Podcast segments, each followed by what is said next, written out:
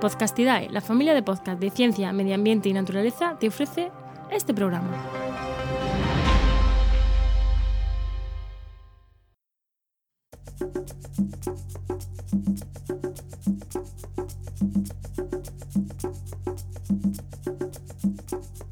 Estás escuchando Mentes Covalentes, tu podcast de química y neurociencia, con Hugo Quintela y Clara García.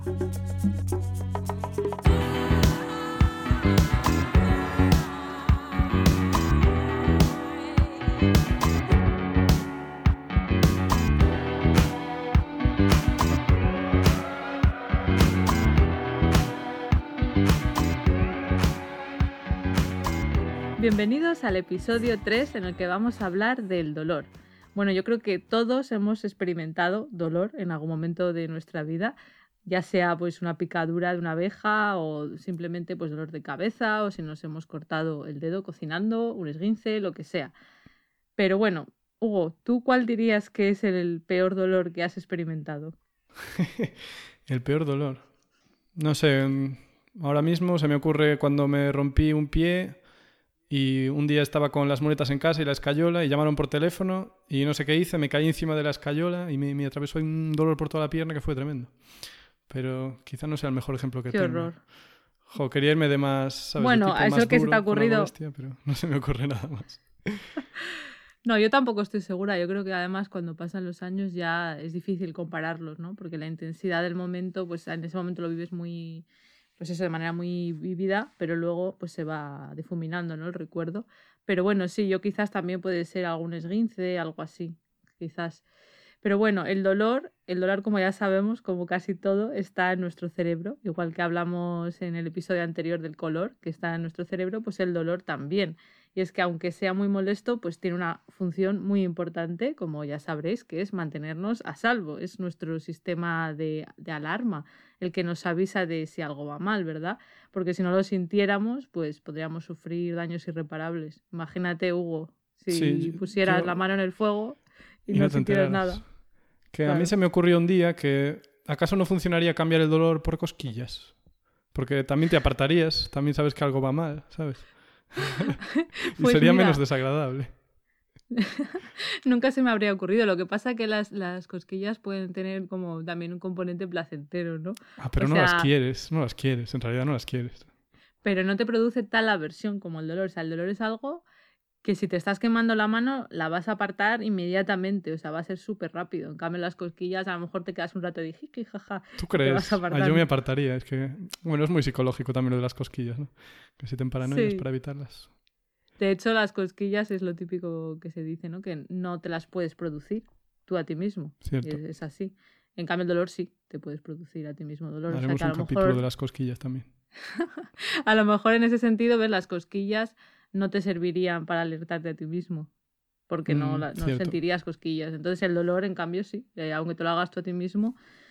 Y de hecho es que existe, existe una condición genética eh, poco común que afecta a una persona de un millón, que justamente consiste en eso, en que no pueden sentir dolor y de pequeños pues son personas que se fracturan muchos huesos, porque como no sienten dolor, pues no saben que es peligroso, ¿no? Qué horror. Así que sí, imagínate. Luego con el tiempo parece ser que van desarrollando mecanismos para percibir la sensación, aunque no sea dolorosa, y saber que ahí tienen que parar. Oh. Si notan como un cosquilleo, una, una sensación leve, pero que con la experiencia y los años, pues llega un momento que lo pueden regular mejor. Entonces llegan a viejos esta gente. Sí, parece ser que sí. Lo que pasa que, claro, de pequeños, pues, pues tienen muchas lesiones, pero luego pues pueden ir aprendiendo a, qué cosas son peligrosas y que no, claro, de pequeño no, no eres consciente, luego también de, adulto ya sabes que no puedes poner la mano en el fuego, ¿no? sí, al final estas cosas se van viendo, sí. Exacto. Pues, ¿cómo, ¿cómo percibimos entonces el dolor? La cosa es que nuestro cerebro recibe la información, como el resto de los sentidos, ¿no? Pues con nuestros órganos de los sentidos, y es ese sistema nervioso periférico el que nos conecta el mundo exterior con nuestro cuerpo. Entonces, el sistema nervioso periférico incluiría todo el sistema nervioso que no sea el cerebro y la médula espinal. Entonces, eh, serían pues, los receptores sensoriales, los ganglios, los nervios, los terminales nerviosos a los músculos, todo eso sería el sistema nervioso periférico. Así que nosotros podemos sentir dolor porque tenemos receptores en nuestro sistema nervioso periférico que reciben esas señales de que algo puede ser peligroso y envía esa información al cerebro. ¿vale? Por eso decimos que es el cerebro ¿no? el que interpreta el dolor. Y esos receptores que estábamos hablando se llaman nociceptores y se pueden activar tanto con mucho calor o con mucho frío, con presión excesiva, un golpe, o incluso también con químicos que pueden producir inflamación. Porque como ya sabréis, pues mm, se puede recibir, eh, o sea, puedes sentir dolor de diferente tipo, ¿no? Si metes la mano en hielo, te duele. Un poquito. si lo has hecho alguna vez. ¿Lo has probado? Sí, hombre, alguna vez, haciendo el tonto. Un botellón en invierno. Pero, ¿qué iba a decir? que esos nociceptores están en todo el cuerpo, o sea, por fuera y por dentro, ¿son todos iguales o...? Por fuera y por dentro. Claro, o sea, ¿están solo en la piel o...? Porque, claro, yo me rompí la pierna, como dijimos antes, ¿no? Y, claro, me dolía, pero era por dentro. Claro, porque también tenemos receptores eh, internos también tenemos, sí, pues también podemos sentir dolor de un órgano, ¿no? no, no, todos los órganos supongo que duelen, pero también te puede doler el estómago. O sea que sí, también podemos tener, no solamente en nuestra piel, ¿no? También nos puede doler algo desde dentro, sí. La propia cabeza. La propia cabeza. Lo que pasa es que el cerebro en sí, por ejemplo, no siente dolor.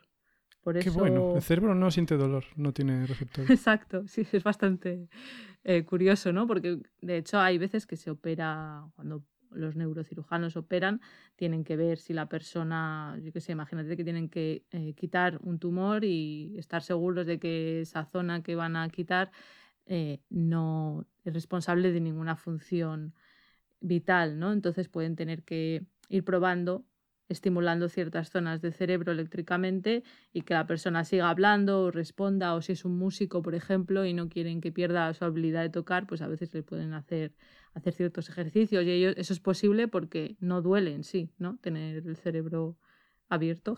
Ejercicios, pero claro, tocar el piano... Bueno, ahí... Es complicado, ¿no? complicado, pero bueno, podrías poner un pequeño tecladito. Así, de Casio. De hecho, se, hacen, sí, se hacen también estudios de investigación sobre eso y sobre idiomas. En el grupo de Barcelona al que yo hice la tesis, también investigaban eso en eso, en el quirófano, con pacientes que iban a operar, también para ver, bueno, pues sí, lenguajes y cosas así. Así que muy interesante. Pero me refiero, igual están comprobando que el tipo sepa tocar el piano, pero igual tocan donde no deben y ya no sabe distinguir los colores, ¿sabes? Bueno, no sé. Claro, claro, también No, de todas maneras, o sea, más o menos se sabe cada parte del cerebro que funciona hace. Entonces ya puedes, eh, si es una zona que es responsable de una función muy importante, pues se va a ir mirando que esa función no se pierda, ¿no? Entonces, bueno, sí, pero vamos, claro, corres el riesgo de eliminar eh, algo, claro, es eh, los riesgos de la cirugía y de algo así como el cerebro. Y una cosa que quería comentar sobre el dolor, no sé si te habrá pasado alguna vez, Hugo, a ti, es que normalmente si, por ejemplo, te das un golpe, normalmente sientes un dolor muy agudo al principio y luego, luego ya va llegando una sensación posterior que, que es más lenta, que puede ser como de quemazón. También depende de, si, por ejemplo, si es, un, si es un corte en el dedo, sí que sería más de quemazón. Si es un golpe, pues sería un dolor como más sordo, ¿no? Y eso se debe a que hay dos identificado, perdón. sí, ¿no? Sí. hay dos tipos de fibras, de fibras nerviosas, ¿vale? Hay unas que son las fibras A, que mandan la información al cerebro muy deprisa. Entonces, ese dolor posterior menos agudo y más de quemazón se debe a otras fibras, que son las fibras C, que mandan la información de manera más lenta, ¿vale? Entonces, esa diferencia de velocidad se debe a que las fibras A están mielinizadas, están cubiertas por una capa de mielina, que supongo que sonará a algunos, que es ese como ese cableado del cerebro, ese aislamiento que sirve para que el impulso nervioso vaya más deprisa. Por eso primero sentimos eso. Pero aunque tengan velocidades diferentes, ambos tipos de fibras tienen los mismos neurotransmisores, que son el glutamato y la sustancia P. Y estos mensajeros químicos, a su vez, son los que activan las neuronas que mandan la información al cerebro. Perdón, la sustancia P. ¿Qué clase de nombre comercial es ese, la sustancia P? la verdad es que no sé por qué. A lo mejor es de pain. La verdad es que no lo he investigado. Qué glamour. ya, la etimología de las palabras es muy bonito. La sustancia P, bueno. si encuentro la información lo pondremos en las notas de dónde viene Vale, la igual palabra. tiene fósforo, no sé. Ah, podría ser, no Eh, lo sé. pero- Claro, yo pensaría sustancia P de eso, de pain de dolor, pero no sé. Pero, perdón, dijiste que entonces que hay dos, tip- dos tipos de fibras, A y C. Dijiste. Eh, sí, supongo que hay más, pero estas son las responsables de que primero sintamos un dolor más muy rápido y muy agudo y luego Sí. otro tipo de dolor, ¿no? Porque O sea, me acuerdo cuando te das en la cabeza, ¿sabes? Con una esquina o algo así. Que dices, ¡ay, me cago! en-". Que te da una Sí. rabia y un. ah. Ah, es horrible. Y luego sí, te queda ya como un... No es lo mismo, ¿sabes? Te queda como un deje ahí, pero no es lo mismo que, que al principio. Ah, qué rabia Es que, eso. sí, para mí, el para mí el peor es el dolor agudo, yo creo, en general. Hombre, supongo, pero cuando tienes dolor... Claro, ¿a qué te refieres? Porque la gente que sufre dolor crónico será tan doloroso como el agudo muchas veces, dependiendo de lo que tengas. Claro, sí, me refiero, claro, me refería agudo a, claro, De golpes. se- a descripción subjetiva, ¿no? De Hmm. Agudo en el sentido de que, no sé, es que claro, se utilizan palabras que vienen del sonido, ¿no? Eh, agudo o sordo o grave, Cierto. pero sí, pues como un corte o un pinchazo o algo así. Luego, un- pero es verdad que el dolor sostenido en el tiempo puede ser muy debilitante Ay, y Eso es un temazo ahora que lo pienso, porque a veces te cortas y no te das cuenta, por ejemplo. Eso me llama mucho la atención. Los nociceptores, ¿a qué, a qué están ahí? Mm, Pues mal, ¿no? justamente te iba a comentar también sobre eso, porque es que hay veces, sí, eh, el- o sea, estábamos diciendo ¿no? que el sistema del dolor es un sistema de alarma, pero hay veces que puede ser peligroso, nos puede distraer ¿no? el, el- el dolor. O sea, tú imagínate que estás en una situación de peligro real. Eh, antiguamente, pues a lo mejor te estaba atacando un animal o una persona, un militar combatiendo o un atraco, cualquier situación de peligro que realmente tu vida corra peligro, ¿no? El dolor, si te paralizas y te, te quedas eso, quieto sin hacer nada, pues sería un problemón. Así que, bueno, nuestro cerebro también tiene sistemas analgésicos que pueden inhibir ese dolor cuando sea necesario y eso juega pues, un papel muy importante eh, pues eso, nuestra supervivencia y el sistema opioide, por ejemplo, ahí pues eso es muy Ujú. importante. Cuando hablamos de opioides, para, por si acaso, puede que haya gente que esté pensando en drogas pues como la morfina o la heroína, ¿no? Que son luego opioides- hablaremos de ellas. Exacto. La- el químico nos hablará de los opioides exógenos, o sea, que son de fuera, Ujú, ¿no? De, de nuestro cuerpo. Pero también tenemos opioides endógenos, que son los que nuestro propio cuerpo puede generar, ¿vale? O sea, un opioide sería cualquier sustancia que se une a esos receptores opioides. Entonces, ¿cuáles son los opioides endógenos? Pues, por ejemplo, tenemos las endorfinas y las encefalinas. Qué ricas. ¿Vale? sí. Y son neuropéptidos, o sea que son como mini proteínas, son eh, proteínas pequeñitas, ¿vale? Entonces son también neurotransmisores entre neuronas, son señales químicas que se utilizan para que las neuronas se comuniquen entre ellas. De hecho, el nombre de endorfina viene de contraer, eh, juntar las palabras endógeno y morfina. Qué bueno, no lo había pensado nunca. claro, pero yo tampoco. encaja. Sí. Así que eso, nuestro propio cerebro tiene maneras de inhibir ese, ese dolor y es la glándula pituitaria que está en la profundidad, en la profundidad del cerebro el- la que eh, se encarga de pues, producir estas señales que hacen que, eso, que, que el dolor se inhiba y que también incluso pueden producir esa sensación de, de euforia, ¿no? Perdón, otra parte, dime. ¿eh? Que mm, esto es lo que te pasa, por ejemplo, un día que dormiste en una postura rara y te duele el brazo y luego vas a, sabes, te duele bastante. Luego vas a jugar al pádel y como que ya te duele mucho menos y puedes jugar, aunque te dolía bastante antes. ¿Será algo así? Hombre, sí, puede influir. Hombre, el, el pádel, bueno, no lo sé. Pero sí que hay casos de personas que han podido hacer, bueno, grandes hazañas, como correr una maratón llevando muchísimo peso encima, ¿vale? Para bater un récord. Les dolía mucho, pero la motivación de querer conseguir ese objetivo es capaz de inhibir tu dolor. Qué tremendo. O sea, sí, realmente, o sea, hoy me quería solamente centrar básicamente en entender cómo funciona pues, el cerebro, cómo percibimos el dolor, pero creo que sería muy interesante en un próximo episodio quizás eh, hablar más de cómo el propio cerebro puede regular eh, el dolor, porque es muy interesante también el papel de las expectativas y de Mm. la anticipación. Cuando tú estás, por ejemplo, en el dentista y sabes que te van a Oh. hacer daño, ¿no? Vas con más miedo y esa anticipación puede empeorarlo. Cierto. De hecho, Mm. de hecho, se han visto, se ha visto en estudios que si tú le pones a una persona eh, una, una sustancia, ¿no? Una medicación en vena, por ejemplo, que es analgésica, pero ellos creen que estás parando de, le dices, bueno, ahora hemos parado y al final no te la damos la dosis entera. La, la reducción del dolor no es igual que, es como si, que cuando piensan que sí que has puesto todo el analgésico, aunque tendría que hacer el mismo efecto, ¿no? Entonces, bueno, es muy interesante también ver eso, que nuestro propio cerebro puede regularlo, ¿no? Que no solamente depende del estímulo externo. Qué manipulación, ¿eh? El cerebro nos manipula a su antojo. sí, el cerebro tiene... El cerebro es que se encarga mucho de, de hacer predicciones. El cerebro es una máquina de hacer predicciones y esas predicciones pues, pueden jugar a nuestro favor o nuestra contra. Y por último quería comentarte, antes de pasar a la parte de química, que eso tiene que ver también con ello, que hace muy poco, en marzo de 2020, se ha publicado un artículo científico en la revista The Cell en el que se explicaba que científicos de la Universidad de McGill, o McGill, no sé cómo se dice, en Canadá, han descubierto una nueva proteína en la membrana de las neuronas sensitivas que tendría un papel importante en nuestra experiencia del dolor mecánico. O sea, de si nos aprieta algo, nos damos un golpe, nos pinchamos. Y luego, bueno, por si acaso alguien quiere luego leer esto, eh, incluiremos en las notas del programa pues, nuestras referencias, ¿vale? En concreto, esta proteína se llama o la han llamado TACAN y parece que es muy común en vertebrados, pero hasta ahora no se sabía su función. Y es una proteína que es un canal iónico, que para los que no estéis muy seguros de lo que es un canal iónico, es una proteína de membrana, o sea que está en medio de las membranas celulares, que sería pues como con forma de barril, ¿vale? Y que puede, se puede abrir o cerrar actuando como puerta o como si fuera un pequeño túnel hacia la célula por la que pueden pasar ciertos iones, ¿vale?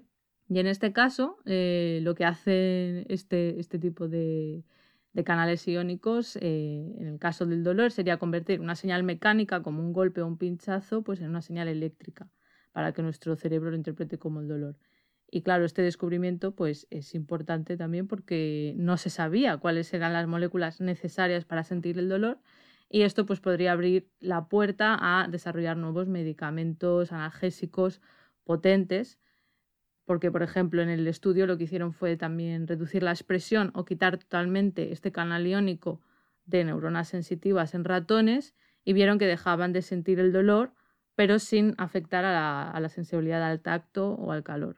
Pero, perdón, ¿es la única molécula entonces? Porque si, o sea, es el único canal que influye en esto, porque si solo suprimieron este y no sentían nada, es que no hay más. Ya, la verdad es que me imaginaría que habría más, pero no lo sé, no lo sé si con inactivar este, por lo menos en ratones, claro, luego habría que ver en humanos, que me hmm. imagino que será el siguiente paso. Porque ¿no? A lo mejor no sentían dolor, no es que se minimizara el dolor o algo así, porque vi que había test también que podían más o menos medir cuánto dolor, segundo cuánto tardaban en quitar una pata de un sitio, cosas así. Pero en este claro, caso... ellos dicen que no se, que no se sentía dolor. Claro, saber Cómo eso se sabe exactamente en un ratón, supongo que claro, tienen sus tests, pero que no sientan nada de dolor, bueno, supongo que si sintieran dolor, pues eso, harían alguna respuesta, ¿no? Un hmm. acto reflejo. Un estudio que parece que, bueno, que trae esperanza, ¿no?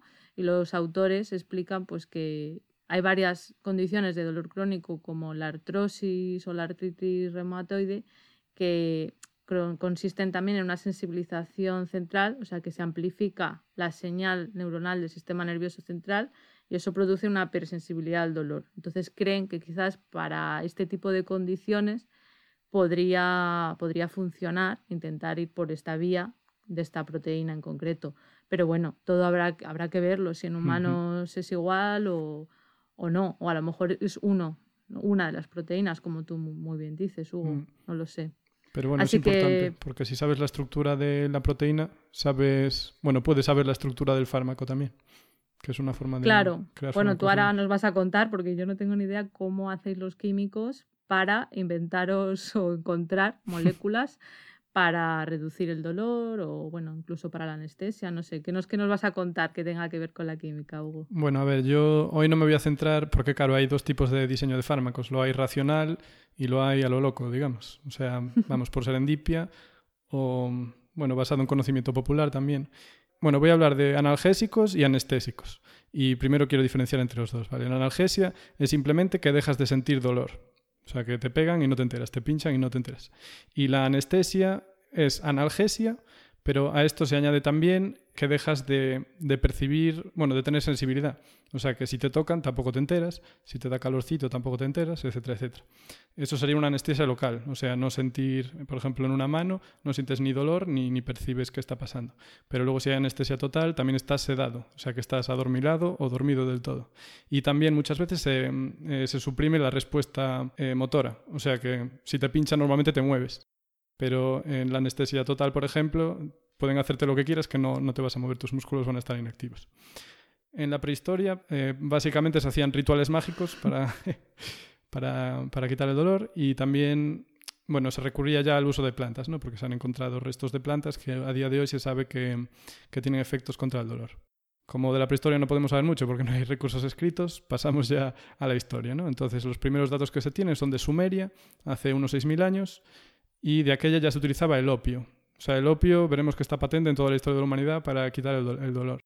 Entonces el opio se saca de la adormidera, que también se llama la amapola real. Eh, y las formas de aplicación era bien haciendo, digamos, como test o, también se podía incluso eh, inhalar. Se quemaba y se inhalaba. Cabe decir que lo que, tiene, lo que contiene el opio son distintos alcaloides, ¿vale? Entonces, yo creo que la palabra alcaloides lo hemos oído todos, pero ¿qué son los alcaloides? Yo te iba a preguntar, digo, me suena mucho, pero mm. no, no sé exactamente lo que es un alcaloide. Bueno, pues los alcaloides son moléculas eh, que se encuentran en la naturaleza y que son derivadas de aminoácidos, ¿vale? En el capítulo 1 ya dijimos que eh, el prefijo amino quiere decir que hay nitrógeno. O sea, que una molécula que oigas amina, tienes que identificar, bueno, tienes, es obligatorio que lo identifiques con nitrógeno, ¿vale? Entonces... Eh, los aminoácidos, como sabemos, eh, son los ladrillos que forman las proteínas, pero en el cuerpo, eh, como acabo de decir, hacen más cosas que proteínas y en este caso, pues hacen estos alcaloides. Una propiedad intrínseca que tienen muchos de estos compuestos es que son capaces de llegarnos al cerebro. O sea, son capaces de atravesar la barrera hematoencefálica, que Clara supongo que mm. conoce bien. Claro, sí, eso es muy importante porque hay moléculas que si son muy grandes, un medicamento que puedes pensar, ah, esto puede funcionar, si no cruzan esa barrera, que es una barrera que protege el cerebro pues de cosas que no estén en el cerebro, ¿no? Pues no haría efecto. En cambio, claro, me imagino que un alcaloide, ¿no? Por lo que dices, es muy pequeñito y, puede, puede cruzar esa barrera. Bueno, no es cuestión, en realidad no es cuestión del tamaño, ¿no? porque hay muchas moléculas que tienen más o menos ese tamaño, pero es una cuestión, digamos, de lo que se llama la polaridad de la molécula. O sea que ah, los alcaloides son a la vez capaces de disolverse en agua hasta cierto punto, pero también son capaces de atravesar esa membrana que es lo contrario del agua, ¿no? Es apolar, o sea, es como un aceite. Sabemos que el agua y el aceite no se mezclan, pues podemos imaginar que el alcaloide está ahí entre esas dos cosas. Así que puede pasar de una a otra. Entonces, bueno, claro, la barrera hematoencefálica eh, está para protegernos de cosas, ¿no? Por eso, por ejemplo, no se suele oír de infecciones de cerebro, porque el cerebro es como privilegiado. Pero bueno, aún así el cerebro necesita que le lleguen cosas, porque claro, si no, no se podría alimentar, necesita glucosa, necesita oxígeno, etcétera, etcétera. Eh, entonces, el hecho de que algunas moléculas nos lleguen al cerebro tampoco nos tiene que asustar, ¿no? Pero bueno, por esto es que los alcaloides muchas veces pues, nos causan efectos, eh, vamos, o sea, que te sube o que te baja, que te, da, te deja dormido, te provoca alucinaciones, etcétera, etcétera. Entonces, el compuesto más importante que contiene la dormidera es la morfina.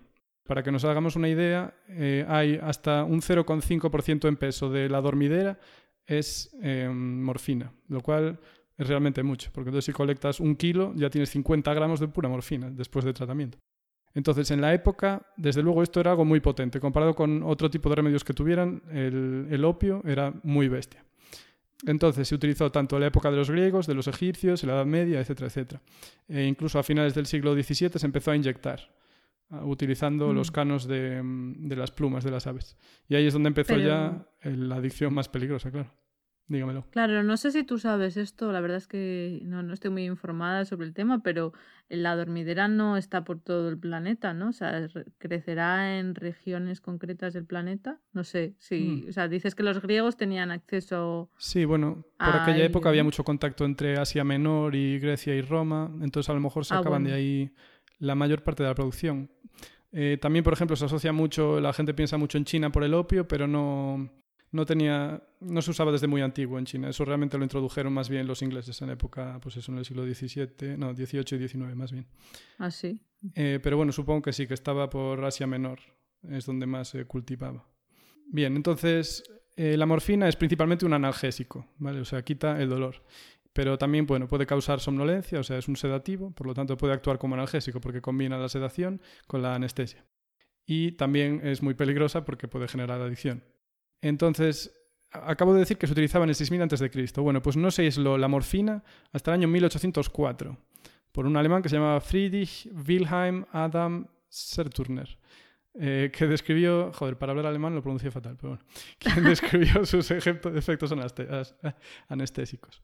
Vale, entonces... O sea que hasta entonces solo se podía obtener de manera natural, digamos. No, no, claro, es que esto lo quería aclarar, ¿vale? Porque aislar algo no quiere decir que lo hayas hecho tú, ni tampoco que ah. sepas lo que es. O sea, tú le sabes poner un nombre, sabes qué efectos tiene, pero no tienes ni puñetera idea de la molécula qué aspecto tiene, ¿vale?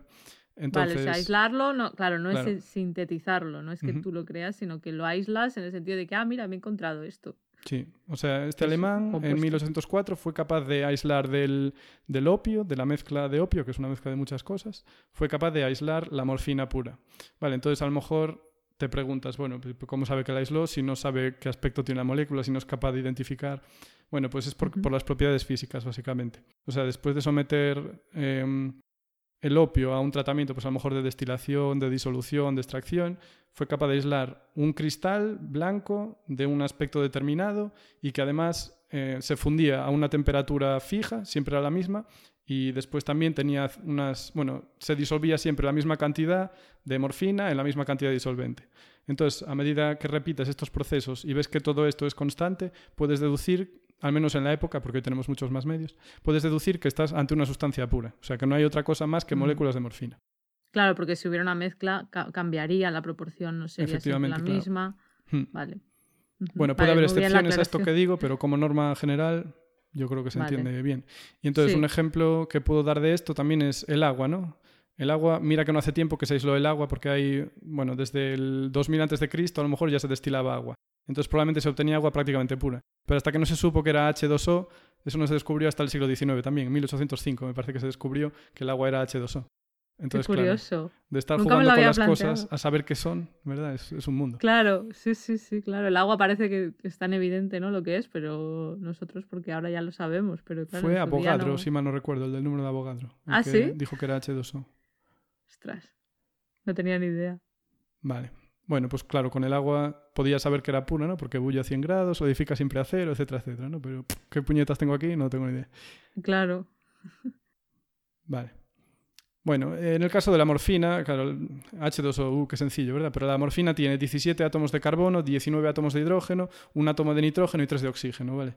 Entonces, juntar, decir, vale, tengo dos átomos de hidrógeno y uno de oxígeno, ¿cómo los puedo colocar en el espacio para que me forme una molécula? ¿Sabes? ¿Cómo pueden estar unidos entre sí?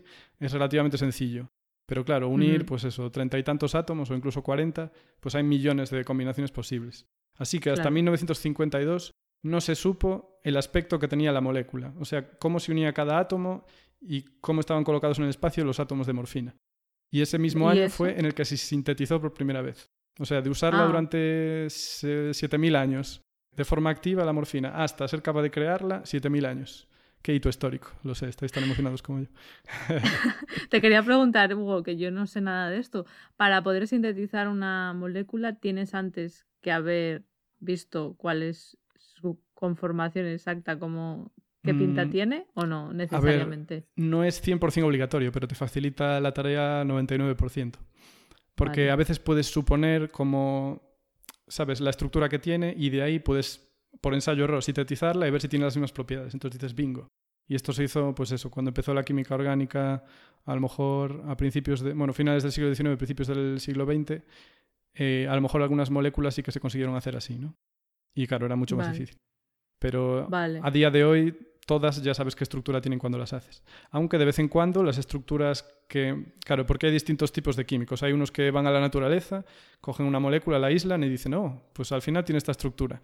Y luego a veces viene el químico orgánico sintético, sintetiza esa molécula, molécula y le dice, no, señor, esta estructura que usted ha dado es falsa, porque yo he hecho lo mismo que usted dice y no es lo mismo. Y entonces luego hay que corregir esas cosas. Eso es muy divertido. Pero ¿cómo, ¿cómo alguien llega a concluir cuál es la estructura de una molécula? O sea, tú no lo puedes ver, eso no es algo que lo puedas ver al microscopio. Mm, no, de, no ah, mira, esta es la hay molécula. distintos métodos. El más potente, bueno, a veces sí que se puede hacer una estructura de rayos X, o sea, eh, utilizando radiación de rayos X y viendo cómo es reflejada, cómo se rebota, puedes deducir dónde está colocado en el espacio cada átomo pero normalmente para eso necesitas eh, cristales que estén muy bien formados, o sea, cristales realmente de un tamaño relativo, relativamente grande y que estén bien bonitos, sin que haya impurezas por el medio. Es verdad que últimamente hay esta nueva técnica que se llama la microscopía crioelectrónica, que es muy prometedora. Ya hay un par de artículos en los que muestran cómo, bueno, sin, sin la necesidad de obtener estos cristales perfectos, solo con polvillos, vamos, con que sea puro está bien, pero con moléculas que no tienen, no tienen ningún tipo de organización cristalina son capaces de ver la estructura molecular, lo cual puede revolucionar muchísimo la química orgánica. Pero no bueno, tenía ni idea. hay que ser escéptico. Con bueno, escéptico, ahora tampoco no hay que ser desgraciado, pero hay que, hay que tomar esas con cosas con calma siempre. Claro, con cuidado. Bueno, pues te dejo que vuelvas al tema de la morfina que te he empezado a preguntar. Bueno, sí, eh, que la morfina es una molécula muy compleja y que se sintetizó por primera vez en 1952. Desde entonces se ha sintetizado 27 veces más, o sea, no en total, quiero decir, utilizando 27 formas distintas de síntesis. O sea, con Mm. distintas estrategias, vamos. La, Vale. primera, la primera vez que se sintetizó llevó 31 pasos. O sea, que pasabas de la sustancia A, hacías una reacción sobre esta sustancia y obtenías sustancia B. Sobre la sustancia B hacías una reacción, llegabas a la sustancia C y así consecutivamente 31 veces. O sea, que no te llegan ni todas las letras del diccionario para hacer, vamos, para nombrar cada sustancia. Y el, Vale. el rendimiento de la, sin- de la secuencia fue de 0,6%. O sea, ¿eso qué quiere decir? Que cada, de cada 100 moléculas que entraban a pasar de ser sustancia A a ser sustancia B al principio de todo, llegaban a ser la sustancia final solo 0,6. O sea, una basura, comparado con recolectar eh, plantas y luego extraerlo de ahí. eh, no bueno, justamente habías Mm. dicho antes que algo de que, ¿cómo era? Que la morfina era el 0,6%. Sí. Ah, bueno, pues sí. Ah, 0,5 creo que había dicho. que. Ah, vale, vale. Bueno, no lo sé, ya no me acuerdo. Claro, pero piensa que plantar unas cuantas amapolas es mucho más barato, ¿sabes? Que comprar la Que tener sustancia, ahí- tener tener químicos químico. cocinando. Sí, sí, es mucho más A barato. los químicos explotados día y noche. Y hay mucho secretismo a día de hoy de cuánto cuesta eh, la morfina, de cuánto cuesta producirla, pero se dice que oscila entre 500 y 1000 euros, un kilo.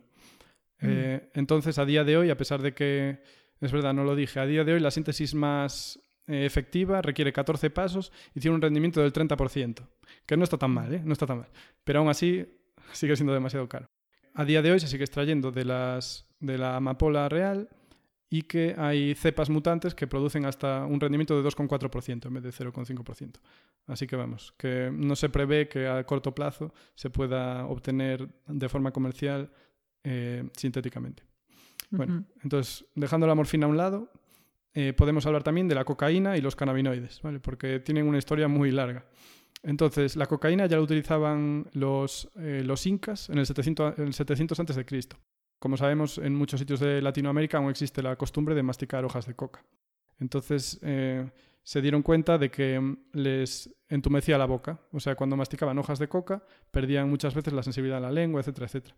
Entonces, a veces cuando tenían heridas, eh, hacían lo que se llama la cocada, que consistía eso, en hacer masticar la cocaína y hacer bolas con ella, y luego la aplicaban en las heridas.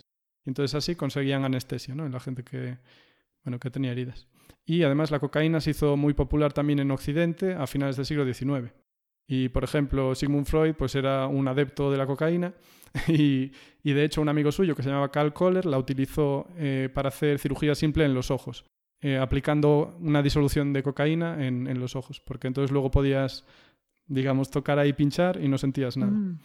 Pues claro, pero la morfina sí que es algo como que está extendido, que se sabe, ¿no? Que se usa Mm. en el compuesto, o sea, en el contexto médico como Sí. analgésico, pero la cocaína, yo no sé si a día de hoy es algo Yo que- me imagino que no, que no hay No, no. pero la verdad es que no, no estoy muy seguro. A lo mejor es porque está muy demonizada la cocaína por, por el uso recreativo que tiene ¿no? y, y los peligros que, que conlleva. Pero bueno, tampoco sé cuál es la capacidad adictiva de la morfina comparada con la de la cocaína.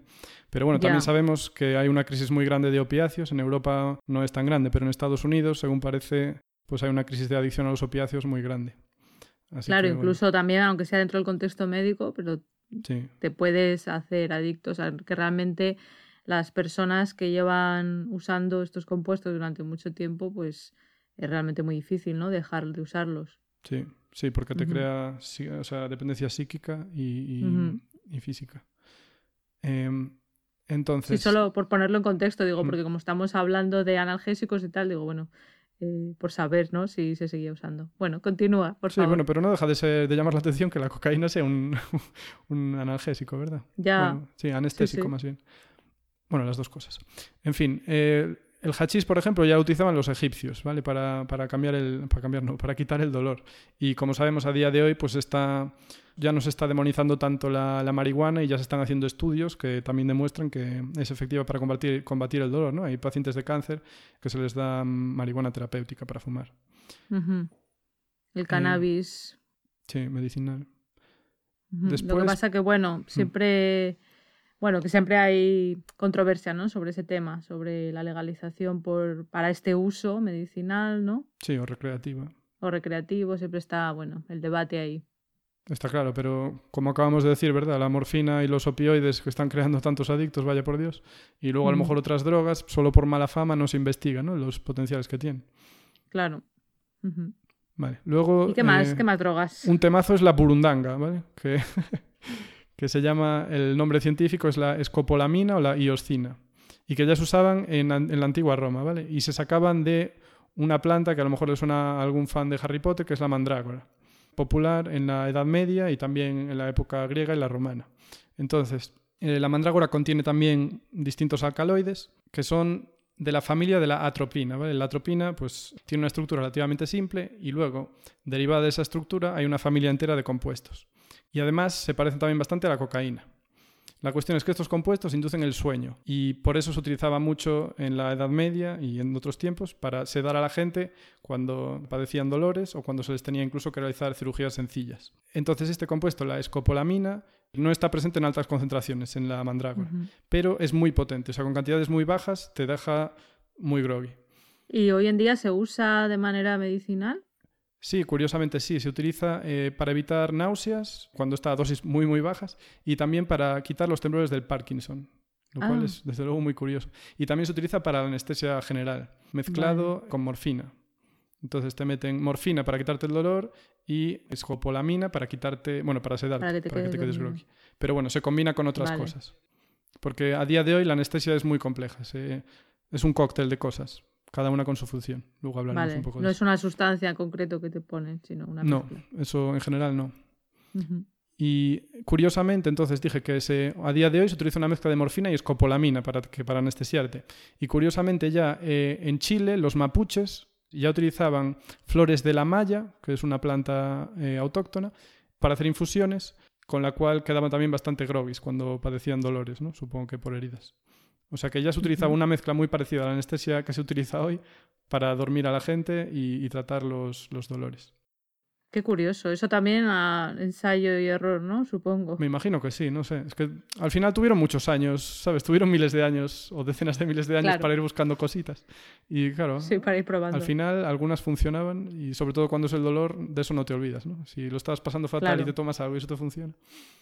Sí, sí. Bueno, y esto fue, digamos, hasta la Edad Media y un poquito la Edad Moderna, ¿vale? Y donde ya la anestesia de verdad se quitó los pañales y empezó a funcionar bien fue en la Edad Contemporánea, eh, en el siglo XIX. A mediados del siglo XIX es cuando empezó la anestesia a ser útil de verdad. O sea, cuando la gente dejó de sufrir como desgraciados.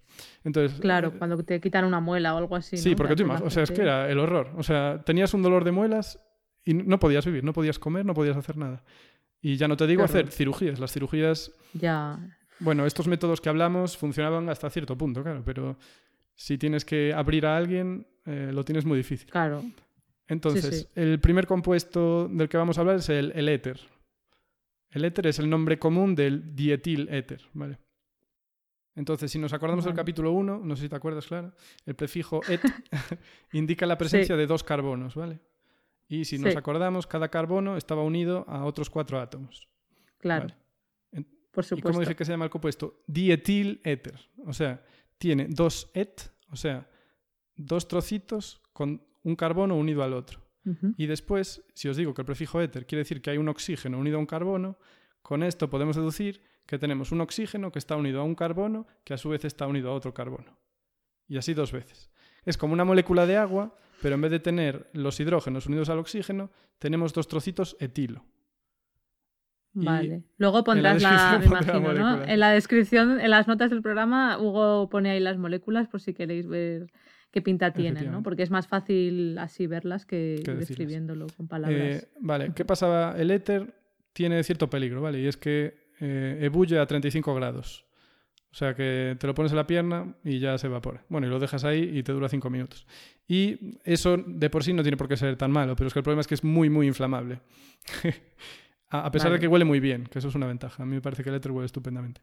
De hecho, una vez tuve... El éter tiene efectos importantes ¿no? de, de anestesia. Una vez tuve en unas prácticas que di, una alumna estaba ahí, bueno, trabajando con éter, con pues a lo mejor 200, 300 mililitros, y no sé qué hizo, porque siempre trabajamos en campanas extractoras. Pero ella de alguna manera no se debía proteger bien y se sentía mal y se mareaba y se quedaba como groggy. Entonces tuvimos que sacarla fuera y estar allí un rato con ella hasta que se recuperara. Entonces, claro, el hecho de que sea tan volátil también hace que no te des cuenta y a lo mejor lo estés inhalando en cantidades importantes. Esto es lo típico que se ve a veces, a lo mejor en una película o algo, que se empaña un pañuelo con un líquido y solo con respirarlo te desmayas. Sí, hombre, eso es un poco peliculero, ¿eh? porque yo no creo que tan rápido te desmayes. Eso a lo mejor también es cloroformo. Ah, porque puede es más ser. mítico el cloroformo. Puede ser el Pero cloroformo. Vale. El éter tiene un efecto parecido y ahora que hablas de, de pelis, eh, hay una peli que a mí me gusta mucho que se llama Las normas de la casa de la sidra, que es un Ah, nombre complicado, lo sé. No te suena, ¿no? Sí, me suena, pero creo que no la terminé de ver. Me suena que empecé a verla de Joder, pues pequeña. es un peliculón. ya, ya. creo que, que la empecé a ver, pero que era pequeña. No, no me acuerdo Sale bien. Michael, Michael Caine, que a mí me parece muy adorable. Y también creo que era el actor de Spider-Man de las viejas. Em, Mm. Bueno, de las viejas. Bueno, sí, no hay pelis anteriores de Spider-Man a las de las del 2000 y poco. Bueno, la cuestión es que está basado en un libro que también me leí que me gustó mucho, más que la peli, que se llama, también tiene el nombre que... Príncipes de Maine, Reyes de Nueva Inglaterra, creo que se llamaba. La cuestión es que el Michael Caine, que era el médico, que era director del orfanato en el que estaba Spider-Man, el actor de Spider-Man, pues era, yo diría que adicto al éter. Entonces, antes de ir a dormir siempre se ponía una mascarilla e inhalaba éter. Ya os digo que olía muy bien.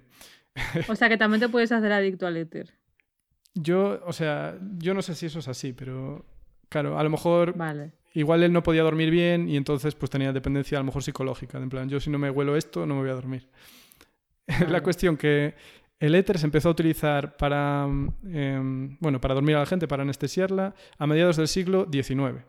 Pero es una pena porque ya en el siglo XVI se descubrió que si mezclabas ácido sulfúrico con etanol, o sea, alcohol etílico, producías un gas que dormía a las aves de corral. Esto lo descubrió Paracelso. Pero claro, lo dejó, lo dejó ahí escrito y no se dio cuenta de que podía tener una aplicación brutal. Porque claro, se quedaban sopas. Las, las gallinas se quedaban dormidas, ¿sabes? Cuando mezclabas estas dos cosas y lo dejabas ahí.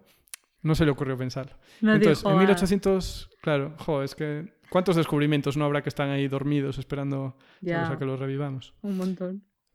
Entonces se mezcla mucha gente famosa, ¿vale? Porque esto fue Paracelso. Después, en 1818, Faraday, que era un físico muy tocho eh, de electromagnetismo, hizo muchos descubrimientos importantes, investigaba también algo de química. Entonces también se dio cuenta de que el éter le adormecía. Vale. Pero ahí se quedó una nota marginal. Entonces, porque él tenía otras cosas más importantes que hacer con el puñetero electromagnetismo y ahí lo dejó. Entonces, 30 años después, eh, un médico rural eh, americano, Crawford Williamson, fue capaz de extraerle un tumor pequeñito del cuello a un paciente al que adormiló con el éter. Y el paisano no se enteró de nada. O sea, cuando despertó dijo, se acabó el dolor, señores, ya no pasa nada.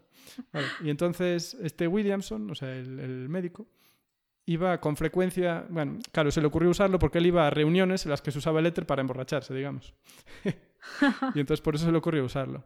Lo que pasó es que empezó a haber rumores de que el tipo le estaba dando esa cosa que te dejaba, te volvía un poco loco, te dejaba groggy, se lo estaba dando a sus pacientes y dijeron, ¿qué está haciendo este? Está mal, esto está mal, ¿sabes? Está perturbado, los, los va a matar. Y entonces, eh, vamos, lo criticaron mucho, así que dejó de practicar esta anestesia porque dio muy mala fama.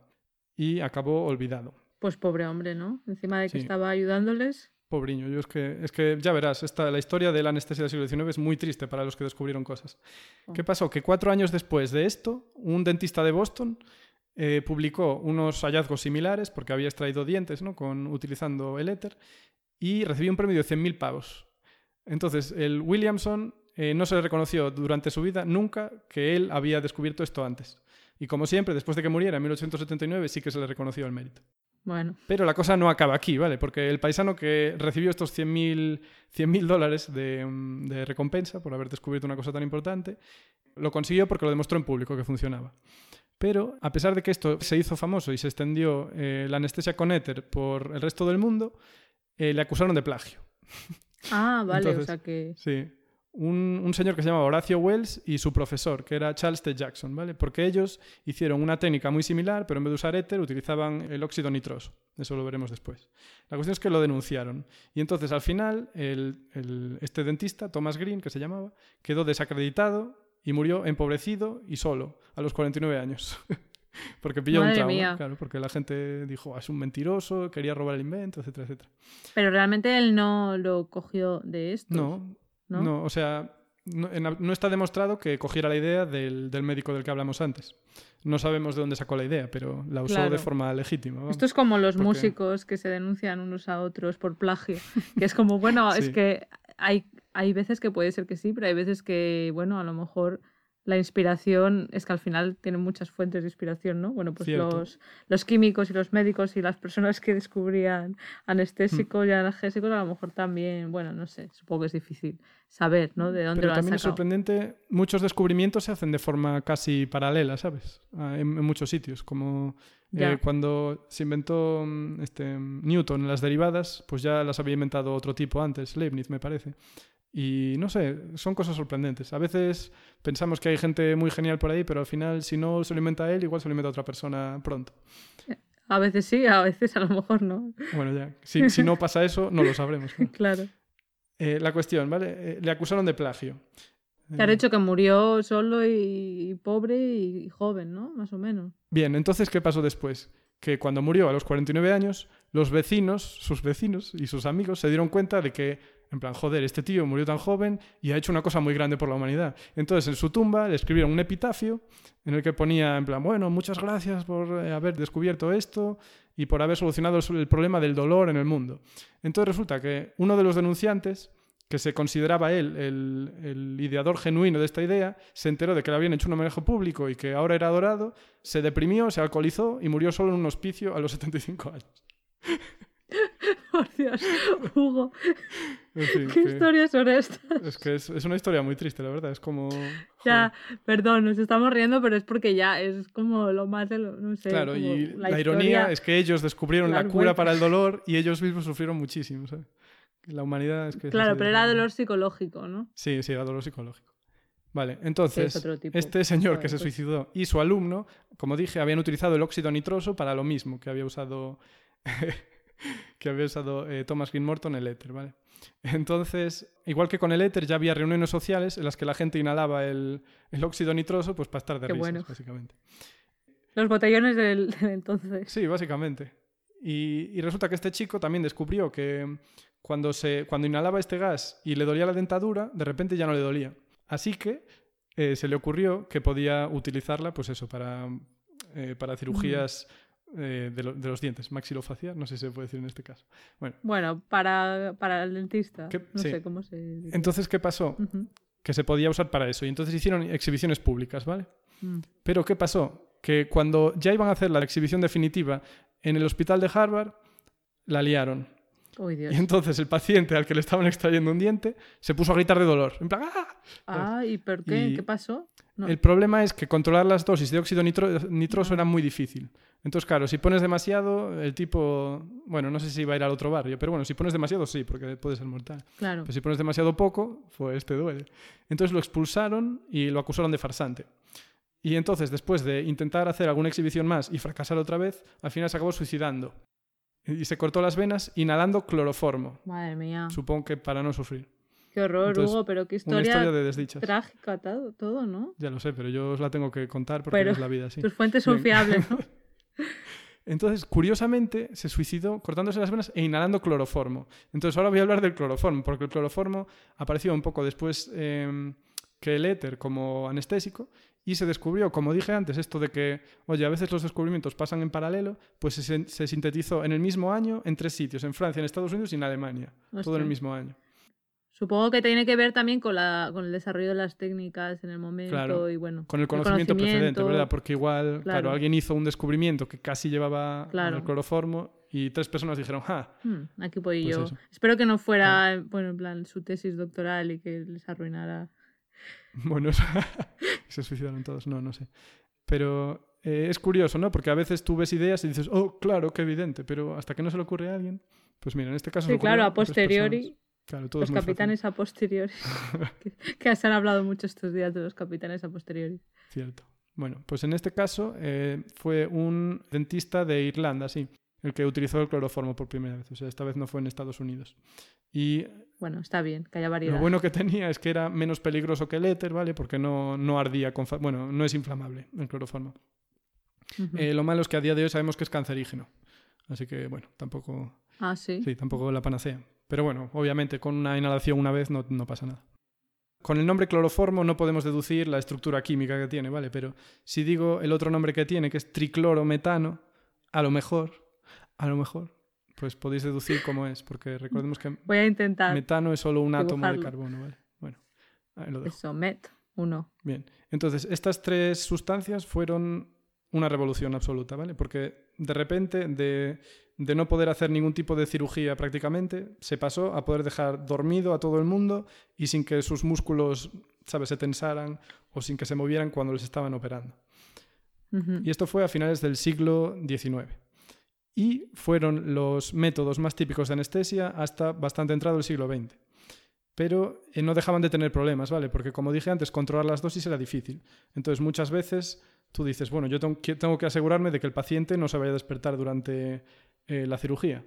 Pero si le pones demasiado, lo matas, ¿vale? Porque generaba, como digo, paraliza los músculos, pero también tenía el problema de que podía paralizar músculos involuntarios, o sea, podía dejar de respirar el paciente. Además de que también afectaba al corazón. Entonces eh, moría cierta cantidad de gente en realidad por, por la anestesia misma. Pero durante el siglo XX pues, se diseñaron dispositivos que conseguían, digamos, dispensar cantidades muy controladas de los mismos. Así que pues, se consiguió mejorar bastante el método. Hasta llegar a hoy. Bueno, supongo Sí, que habrá sí. habido pasos intermedios, ¿no? Que ahora es, Sí, segura la seguro, ¿no? anestesia, claro. Vale, entonces a principios del siglo XX los eh, métodos analgésicos y anestéticos que había eran estos tres que dije, cloroformo, éter, óxido nitrógeno, se les añadía la morfina para quitar el dolor. Ya bueno, a nivel más eh, menos potente teníamos ya la aspirina, que se inventó a finales del siglo XIX, sintética, ¿eh? y también se utilizaba la novocaína, que también era sintética y además eh, no, no existe en la naturaleza, ¿vale? También me gustaría hablar de que se introdujo el ciclopropano como gas anestésico. Y la estructura de ciclopropano, propano, tres átomos de carbono, ¿vale? Ciclo, que está cerrado. Así que nos podemos imaginar un triángulo, cada vértice del triángulo es un átomo de carbono, Mm. Y está unido pues, a otros dos carbonos y a dos átomos de hidrógeno. La cuestión es que el ciclopropano no duró mucho, porque a pesar de que parece ser que también olía bastante bien y te dejaba también bastante groggy, también te podía eh, causar paradas cardiorrespiratorias, pero es que además eh, en contacto con el oxígeno explotaba. Entonces, eso, digas, quieras que no, no lo hacía muy seguro. Y a lo mejor cabe preguntarse, ¿por qué explotaba? O sea, ¿por qué explota un gas en contacto con el oxígeno? ¿no? Porque, a ver, el ciclopropano es un anillo, pero es un anillo que está muy, muy tenso. Porque el ángulo que hace, bueno, en un triángulo equilátero son 60 grados el ángulo que hay entre los dos átomos de carbono. Pero es que al carbono le gusta formar un ángulo de 108 grados. Entonces, esa Mm. energía que está ahí contenida, deseando ser liberada, es muy alta. Entonces, a poco que choca una moleculita de oxígeno con el ciclopropano, ¡paf! ya abre ese ciclo y libera energía. Por eso explotaba con facilidad. Mm. Bien. Entonces, eh, ya en los años 30 del siglo XX se introdujeron los barbitúricos, puramente sintéticos, y se inventaron en Alemania. Se siguen utilizando a día de hoy, pero también tienen cierto peligro. ¿no? Se utilizan para anestesia eh, en general, pero también se llegaron a usar, bueno, solo como sedantes. O sea que gente con problemas de sueño, pues se tomaba barbitúricos y, claro, algunos ahí se quedaban por abusar de ellos, ¿no? Porque tiene un margen bastante mm, corto de ventana terapéutica. Eso quiere decir que la dosis en la que es terapéutico pues tiene un margen estrecho. Si te tomas más, te mueres, si te tomas menos, no te hace efecto. Entonces, si no controlas bien, ahí te quedas. Eh, y entonces, ya a mediados del, del siglo XX, se introdujo el concepto de la anestesia balanceada, que consistía precisamente en mezclar distintos compuestos para darte anestesia y analgesia. De esta manera se conseguía minimizar pues, los efectos secundarios que cada droga tenía. Y también se introdujeron pues, nuevos compuestos sintéticos como el propofol o el etomidato, ¿vale? que eran ya mucho más seguros y que permitían pues, una anestesia mucho más controlada. Y bueno, otras moléculas que se introdujeron fueron las benzodiazepinas también, algunas de ellas también se utilizan para anestesia. Y esto ya fue... Pues, Eso sí que me suena. En los años 60 ya se tenía, pues como vemos, un buen abanico de, de fármacos para inducir anestesia y analgesia. Y bueno, básicamente con esto mmm, voy a dejarlo aquí, ¿vale? Porque tenemos, obviamente hay más medicamentos, pero bueno, yo creo que ya llega, ¿eh?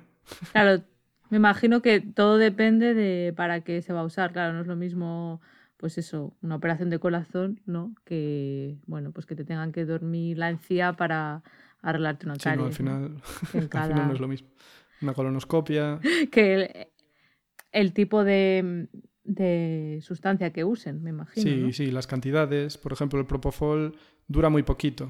O sea, a ti te lo ponen y en unos minutos ya estás despierto. Entonces se utiliza, por ejemplo, para iniciar la anestesia y luego ya te dan cosas más potentes y ahí te quedas. O también pueden mantenerte un flujo continuo de esta sustancia y entonces te quedas dormido. Pero a poco que lo cortes, ¡paf! ya se despierta el paciente. O sea que tenemos un control muy grande. Algo también muy curioso es que luego también varía mucho entre personas, por lo menos Mm. en, en anestesia general hay personas que con más dosis o con menos, bueno, pues se duermen antes o, ¿no? o después. Y, y algo que están intentando mirar es también pues eso, ¿no? Eh, cada uno cuánto necesita, que se puede ver también en qué momento el cerebro ya deja de estar consciente mirando las ondas cerebrales porque normalmente lo que se mira no es eso, se mira creo que el corazón, la respiración, para saber si una persona ya está entrando ¿no? en, esa, en ese estado de sueño, por así decirlo, en ese estado de, bueno, de anestesia general. Pero también si miramos las ondas cerebrales eh, se pueden ver diferencias individuales y a lo mejor hay personas que con menos anestesia pues ya, ya les es suficiente y eso pues también puede reducir bueno, posteriormente, ¿no? Cuando se despiertan de la operación, pues que esos efectos secundarios duren menos, etcétera. Claro, y, por eso, o sea, como depende mucho del paciente, por eso al principio, cuando estábamos con el éter y el cloroformo, era como un mono con una escopeta, ¿sabes? Porque no, no sabían medir. Y entonces, ala, tú ponle. y a lo mejor pues se les quedaba uno de cada 20, se les quedaba en la cama. Claro. Sí, que eso yo creo que a medida que avanza la medicina, ¿no? Y a medida que avanza la historia, pues somos mucho más precisos y vamos a darle más importancia a esas diferencias individuales en todo, porque ni los medicamentos no se afectan igual a todo el mundo, o sea, puede ser o, el café, cualquier cosa, que tú tengas unos más receptores o menos, que seas más sensible o menos, que tu cuerpo lo metabolice antes o más rápido o más lento. Entonces, bueno, es interesante ver, ¿no? También eh, eso, pues que nada nos afecta de la misma manera en general. Pero bueno, muchas gracias, Hugo. La verdad es que nos No, has por favor, gracias a ti, un recorrido. Me ha gustado el recorrido por la historia, aunque ha sido un poco oscuro al principio. Pero bueno, digo. concluimos. Pobre gente, ¿eh? O sea, si piensas lo que hicieron por la gente y lo mal que lo pasaron ellos, es Ya. muy triste. Bueno, es- nos hace reflexionar, ¿no? Sobre, bueno, pues muchos genios y mucha gente que, bueno, pues que la historia la ha tratado mal y, y bueno, pues que nos acordemos de ello. Por eso está muy bien, yo creo que, que lo saques a la luz, ¿no? Porque son nombres que, que no nos suenan, que no Hmm. nos suenan estas historias. Y bueno, un poco trágico, pero, pero bueno, está bien saber de dónde venimos y que muchas veces pues a la gente que ha encontrado cosas importantes no se le ha reconocido en su momento, ¿no? Y ha sido a posteriori. En fin. Me gustaría ver todo- una peli, la verdad, una peli que, que hablara de esto, ¿eh? porque a mí me gusta mucho el drama, ¿vale? Entonces, una peli en la que están estos tres, ¿no? El profesor, el alumno y luego el, el, digamos, el médico paleto, que, que, ¿sabes? Que les da una lección. Y entonces luego, Tienes que escribirlo tú el claro, guion. luego el otro que ve la lápida del, ¿sabes? Imagínate la escena, viendo, leyendo la lápida del otro y el tipo, "Ah, ¿cómo es posible? Le están acreditando a él y a mí no, que esto para mí es el logro de mi vida y el tipo acaba, no sé. acaba Ah, pero eso también- Es muy fuerte. Eso es un problema de ego al final, ¿no? sí. Porque el, el hecho de que alguien lo haya encontrado antes o le hayan reconocido, eso no, pues, no quita el valor de lo que tú has hecho. Es un Sí, no problema sé. de gestionar las emociones y el ego de uno mismo, yo creo, pero bueno. Jo, pero imagínate Eh, no que fue el tema de su vida, ¿sabes? Que fue que estuvo toda su vida estudiando eso. No sé si fue el caso, ¿eh? Porque igual fue un día que se le ocurrió, ah, pues podría. Pero a lo mejor llevaba toda su vida dedicado a esto y luego ve que nadie se lo Ya. reconoce. No sé. Ya, esto me recuerda a Sheldon Cooper de la serie de Big Bang Theory, que también eh, no soporta cuando alguien le eclipsa, ¿no? Eh, su fama, la importancia, no sé. Tú no ves esta serie, ¿no? De Muy poco. Hugo? Muy poco. Bueno, pues sí, es el típico eh, que le podría pasar algo así, ¿no? Que necesita que le aplaudan y le reconozcan, en fin. Sería un buen final Curioso. de serie él, ¿sabes? Quedando todo mal y... Bueno. Ya acabó la serie, ya acabó y no voy a decir cómo acaba, no voy a decir por si acaso alguien... Se suicida viendo el epitafio de un competidor. No, no. No, no. Big Bang Theory es una comedia, así que no, no puede acabar tan mal. Bueno, pues muchas gracias, Hugo. Yo creo que ya vamos a ir finalizando, ¿no? Y simplemente pues decir a nuestros oyentes que salimos cada dos semanas, ¿no? Este podcast está los jueves, cada dos semanas. Así que bueno, nos escuchamos dentro de 15 días. Hasta la próxima. Adiós.